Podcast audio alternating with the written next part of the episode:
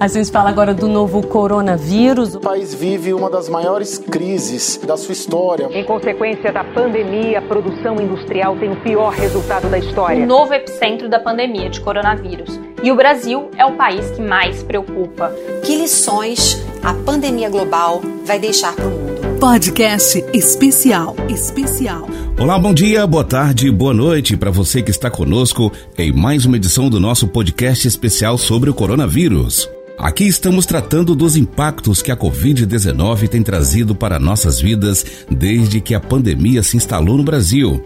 Vamos abordar questões sociais muito afetadas por toda a mudança provocada por essa doença. Para tratar o tema, hoje vamos ouvir o deputado federal Helder Salomão e a professora e educadora popular Roberta Traspadini que falarão sobre a conjuntura política e humana neste cenário da Covid-19. Deputado Helder, professora Roberta, muito bom recebê-los. Que bom, querida Roberta, tê-la aqui comigo novamente. Nós fizemos uma live na semana passada e hoje estamos aqui para conversar um pouquinho no podcast sobre este momento que nós estamos vivendo. Então, eu te agradeço muito pela presença. Suas reflexões são sempre muito contundentes, necessárias e importantes. Então, muito obrigado. Um beijo carinhoso para você. Obrigada a você, Helder. Eu, eu comento sempre nos meus grupos, com amigos próximos, que a pandemia tira, intensifica, mas também dá muitas coisas, né? E entre essas coisas que ela tem nos dado, eu reitero a, a importância de ter te encontrado nesses encontros aí à distância, mas muito próximos em ideologias e, e projetos, né? Processos de vida. Então eu que agradeço aí ao Rogério, à Flávia e ao Helder pela possibilidade dialógica. Eu que agradeço, viu? Fico feliz e digo para você que é recíproco. Ter te conhecido melhor, mesmo à distância, é para mim um, um ganho que levarei para toda a minha vida. Espero que depois da pandemia a gente possa né, continuar o nosso trabalho. Estarei sempre à disposição. Muito bem, deputado Helder, professora Roberta. 2020 está sendo um ano particularmente difícil. Uma pandemia que fez inúmeros mortos e que já sabemos que, infelizmente, vai fazer ainda mais. Como vocês analisam tudo isso que está acontecendo, principalmente no Brasil? Roberta, querida, eu queria que você começasse é, falando um pouco do seu, do seu sentimento, da sua percepção é, sobre este momento dramático, difícil que a gente vive no Espírito Santo, no Brasil, no mundo, e um pouco sobre a sua visão né, dos desafios que a gente tem nessa hora muito, muito grave que nós vivemos. Então, é, Helder, eu penso que para todos e todas nós foi, foi algo, é algo excepcional, assim, né? Que tem feito com que a gente viva esse processo misto, esse sentimento complicado, complexo que é de tentar entender ao mesmo tempo que vive sem saber de fato contra o que está lutando, né?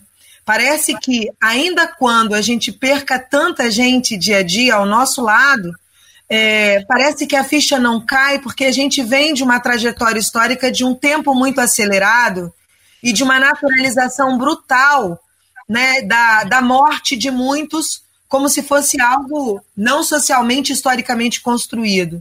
Então é um momento de, de, de efervescência das dores, das dúvidas, mas também das possibilidades. Só que é, quando a gente fala de possibilidade e a gente está nas ruas, elas parecem ser mais viáveis, mais reais. Quando a gente fala de possibilidade, a gente vive esse caso inédito na nossa história, de ter que ficar em casa para poder pensar o futuro, para poder sobreviver e proteger a gente e os nossos, isso se torna inédito, inclusive na nossa capacidade de sociabilidade sobre o pensar, sobre o pensar e o agir. Então eu começaria dizendo que para nenhum e nenhuma de nós é algo imaginável. É um viver absurdamente excepcional, porque ainda que não seja um estado de prisão formal, dado que o sistema prisional no nosso meio, a gente sabe que é punitivo, desigual e perverso, né? Porque a gente sabe para quem está tá direcionado. Nós estamos aprisionados sem de fato ter consciência real do significado que é da, da pandemia ou dos vírus cada vez mais fortes numa sociedade cada vez mais débil, que é a que a gente se encontra, que prometeu tanta coisa na sociedade do consumo, não efetivou o básico, que é o direito do humano e da vida se darem desde outras relações sociais que não a do valor de troca ou da venda e da compra, né? Então eu penso que é um inédito, mas é um inédito que faz a gente refletir profundamente sobre se o que tivemos até aqui de fato é o único e o melhor caminho, ou se não é necessário refazer tudo para melhorar o devir. Eu penso que é por aí. Olha, Roberta, eu, eu gosto muito desta linha de reflexão é, em que nós conseguimos, mesmo nessa situação é, inédita, como você falou, de restrição, nesse momento difícil, a gente consegue olhar os dois lados. É ruim quando, é, num momento é, de dificuldade, as pessoas só conseguem ver é, aquilo que é aparente aquilo que parece ser o ponto final. E não é o ponto final. Essa pandemia não é o ponto final. Nós passaremos por ela, temos que nos cuidar, cada um tem que fazer a sua parte, além de cobrar do governo e de denunciar as irresponsabilidades, porque é, governadores, presidente da República em especial, e muita gente cede às pressões do lucro, do individualismo, do consumismo, da economia, em detrimento da vida. Mas eu gosto sempre dessa possibilidade de nós podermos pensar os dois lados de todas as coisas. E, de fato, nesta pandemia, a gente perde coisas, mas também ganha coisas. A gente perde a liberdade, eh, a gente perde a possibilidade ou as possibilidades de é, desse aprendizado contínuo que é a convivência entre as pessoas. E eu costumo dizer que o ser humano não nasceu só para viver, mas para conviver. É a convivência que nos humaniza. É a convivência que nos permite essa troca e o aprendizado é, que é tão fundamental na vida. Então, viver não é só é, irmos para o trabalho, voltarmos para casa, é, irmos para uma reunião, voltarmos para casa, irmos ao, ao supermercado fazer uma compra. Viver é conviver. Viver é aprender, é ensinar, é compartilhar. E neste momento de pandemia, a gente vê as, essas dimensões humanas à flor da pele.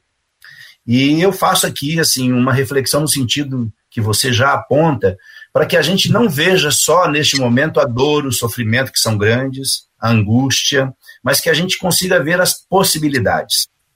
As possibilidades nas nossas vidas, né? cada um vendo as possibilidades na sua vida. Acho que é um momento importante de refletir sobre o sentido da vida, é, para que, que nós estamos aqui e o que, que nós fizemos até hoje, quais as possibilidades que temos após a pandemia, e não só pensar no plano individual, não só pensar numa revisão de, de, de, valores individuais, mas pensarmos como que a nossa sociedade pode ser a partir dessa pandemia. Quer dizer, não podemos continuar com um Estado ausente, um Estado fraco, um Estado mínimo. Nós precisamos pensar num modelo de sociedade de Estado que inclua as pessoas, porque o que está aí não deu certo. O que está aí serve apenas para atender uma parcela pequena da população nós precisamos pensar sobre é, essas dicotomias que nós vivemos e que elas possam nos ensinar a, a, a, buscar caminhos que sejam diferentes. Tudo que eu não quero na minha vida é que, que eu volte a ser como eu era até, até março. Algumas coisas eu sei que eu vou manter, porque eu construí coisas boas também, né, Roberta? Não é só. É, mas tem coisas que eu preciso mudar. Essa pandemia está me ensinando coisas importantes. Eu tenho certeza que cada um de nós está aprendendo lições. A gente precisa aprender lições para concluir a minha, minha fala. Lições no plano individual, pessoal, mas também lições coletivas. Lições nas relações interpessoais, relações na sociedade, nos movimentos da sociedade que buscam liberdade, que buscam justiça, que buscam direito, direitos, diante de uma sociedade que tenta fazer o contrário, né? É, tenta convencer a maioria excluída de que isso é natural, né? De que tá certo que uns tenham muito e que a maioria não tenha é, nem às vezes o que comer. E nós estamos vendo isso agora de forma muito dura. A pandemia mostrou é, para aqueles que tinham dúvida o tamanho da desigualdade social no nosso país. É, essa renda básica emergencial que nós aprovamos desnudou o grau e a gravidade da é, desigualdade no nosso país. Então, esse que seja um momento para a gente crescer em, algum, em muitos sentidos e pensar que nós teremos muitos desafios. Eu vou me cuidar, você vai se cuidar, todos nós temos que nos cuidar, porque nós teremos muitas tarefas, viu, Roberto, pela frente. Muita Sim. coisa para fazer, muita coisa para pensar e muita coisa para que a gente tenha uma ação concreta para transformar as realidades que tanto nos incomodam e que tanto nos envergonham em muitos casos. É, eu, eu construí essa semana no Antídotos, é, que eu gravei, essa ideia de abrigo e desabrigo, né? No sentido eu assisti, de. viu? Eu ouvi. Eu ouvi. Ah, que legal. E, muito e foi bom, muito legal o feedback dos professores, porque é essa sensação mesmo, né? Por mais que a gente se sinta desabrigado em um monte de coisa, a casa como abrigo também denuncia um monte de desabrigos, né? Quando a gente tem uma divisão social das tarefas dentro de casa mal feita, quando a gente percebe, porque tem muito tempo dentro de casa, a dificuldade de convívio e, e, e começa a pensar sobre isso, sobre as nossas relações de sociabilidade, nesse debate da violência cotidiana, né, no interior das famílias, a violência nas linguagens, a violência no trato, a violência no silenciamento, esses dados que estão tentando apurar agora sobre a diminuição ou não da violência contra a mulher, eles são muito difíceis de serem mensurados agora, porque não é um caso comum. Primeiro que quando não temos pandemia já é difícil as mulheres de fato denunciarem. Imagine num período de, de pandemia, né? Onde o, o agressor está ao lado 24 horas, né? Exercendo todo tipo de violência e maltrato contra a, a, não, a não denúncia. Então, é um momento onde tudo está mais intensificado. Os lugares que aparecem como abrigos também podem desabrigar, e os desabrigos podem gerar abrigos. Então, é um momento de complexidades mesmo, né? Que a gente precisa estar atento e forte, né? E não podemos ter tempo de temer a morte. Então, assim, é, também é um debate, Helder, que a gente precisa se dedicar a fazer de numa sociedade como a nossa cristã, qual o papel dos pastores, dos padres? É o de alienar ou é o de ajudar a conformar uma consciência coletiva sobre o nós?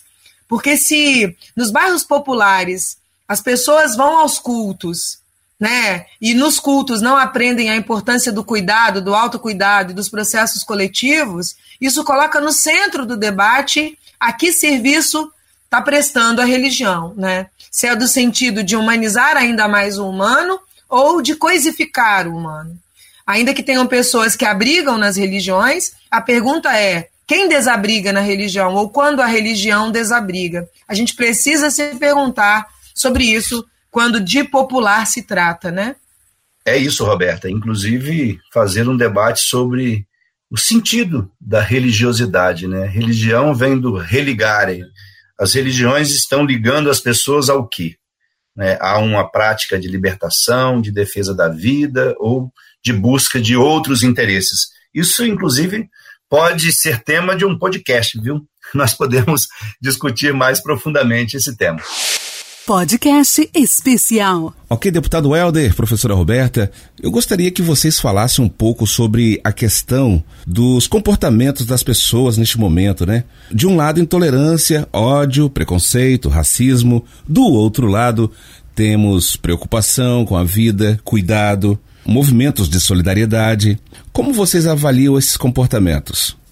Roberta, eu gostaria de ouvir um pouquinho você sobre esses comportamentos tão diferentes que nós temos percebido com o agravamento da pandemia. Claro que isso não acontece só na pandemia, mas eles ficam mais evidentes neste momento. Qual é a sua reflexão sobre isso que a gente vive no Brasil e no mundo hoje? Então, eu, eu penso que a gente vive um momento de entroncamento de muitas aprendizagens. A primeira é que a pandemia também ocorreu, no caso do Brasil, num momento histórico muito particular de um governo autoritário e fascista.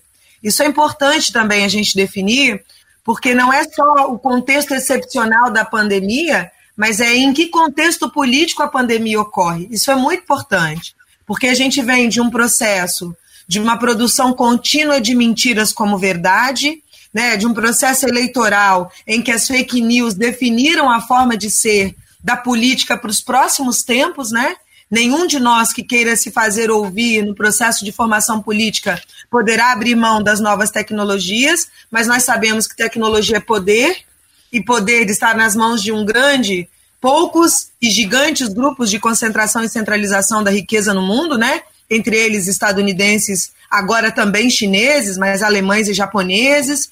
Então, assim, eu queria reforçar primeiro esse ponto. O contexto no qual a pandemia ocorre é um contexto de acirramento da relação capital-trabalho. E nessa, nesse acirramento da relação capital-trabalho, houve uma reconfiguração do que nos últimos dez anos as pessoas estão tentando explicar do que significa esquerda e direita, como se a esquerda tivesse ruído com o muro de Berlim. E a gente sabe que isso não aconteceu. Isso para reforçar os nossos próximos diálogos, que teremos muitos para a vida, mas para reforçar que a pandemia ela não cria um novo homem, uma nova mulher de imediato.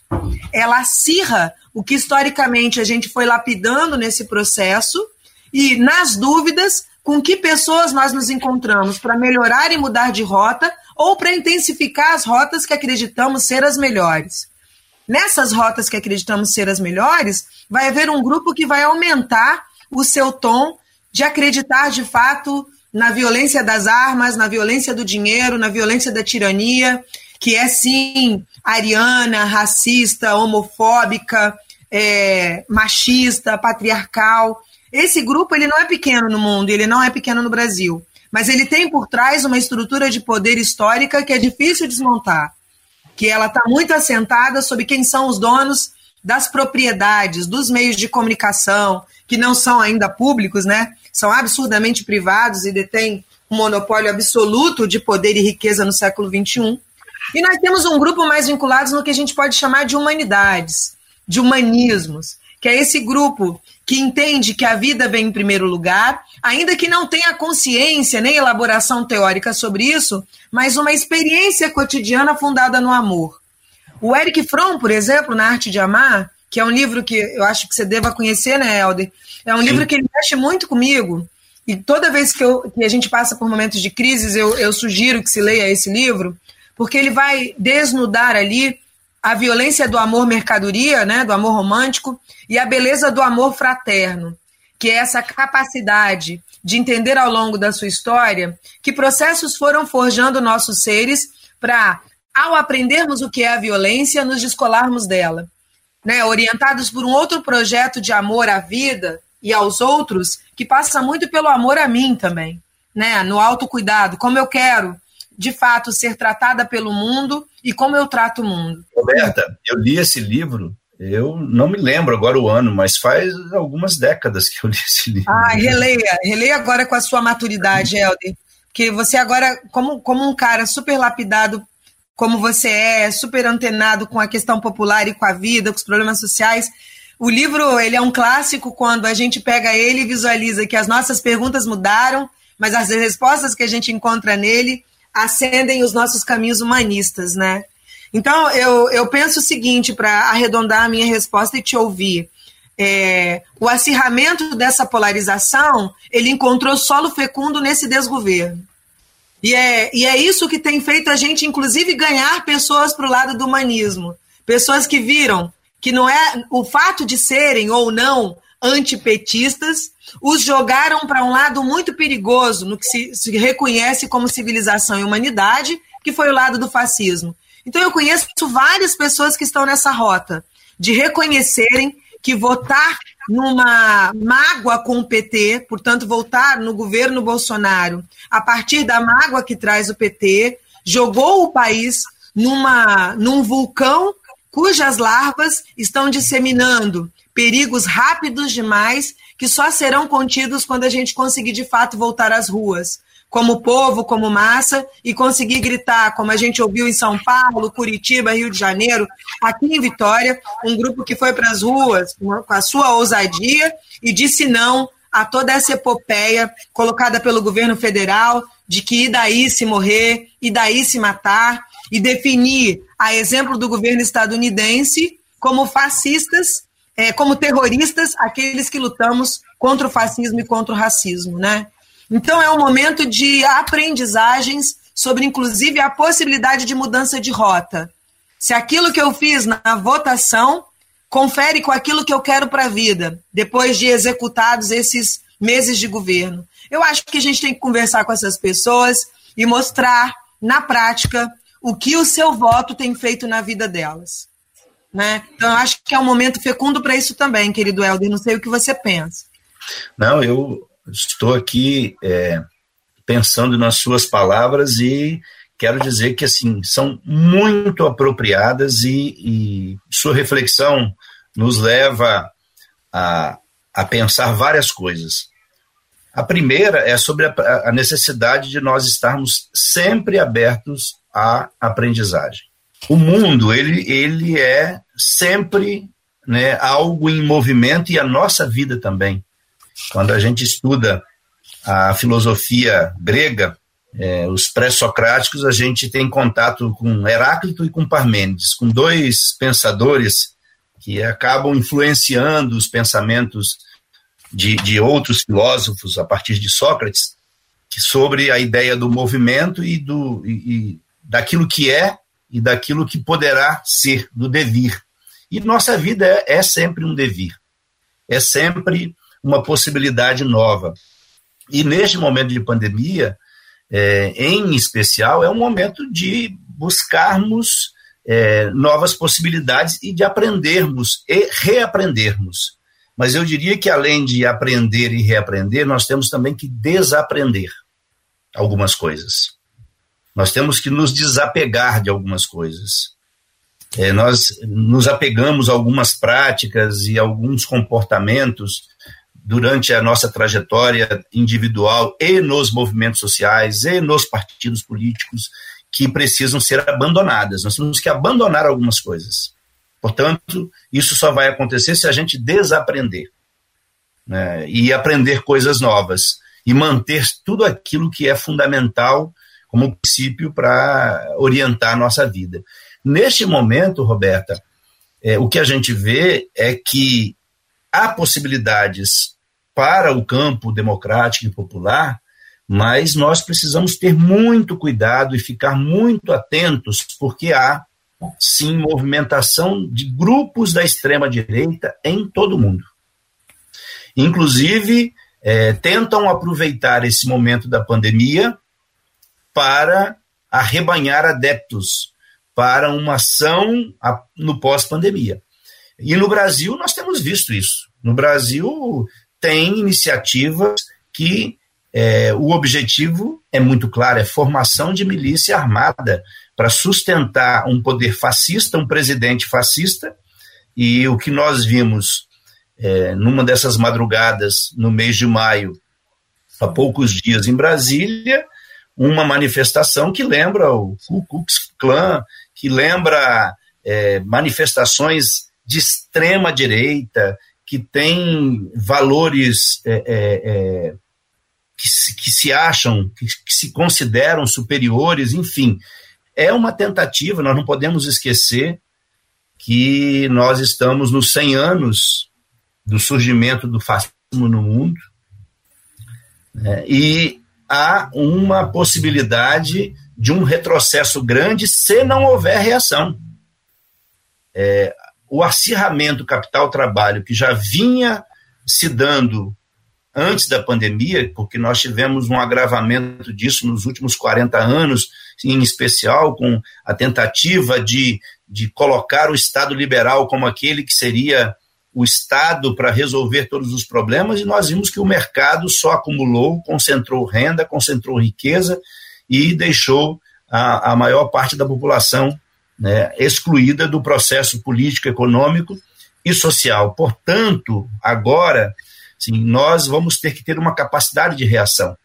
Porque, da mesma maneira que nós estamos conseguindo, e aí você tem razão, eu também conheço pessoas, felizmente, e isso nos alegra, pessoas que estão é, repensando, revendo seu voto, sua atitude diante da política, seu, seu comportamento, também nós estamos vendo a ousadia desses grupos extremistas, de dessas milícias que estão se armando para atacar os partidos da esquerda, a oposição, as pessoas que defendem a democracia, que defendem as minorias, porque para essa gente defender comunidade quilombola, povos indígenas, comunidades LGBTs, para eles isso significa uma ofensa, porque essa gente não respeita né, os valores democráticos e são extremamente preconceituosos. Então, essa onda de racismo que nós estamos vivendo no, no, no mundo hoje e, e as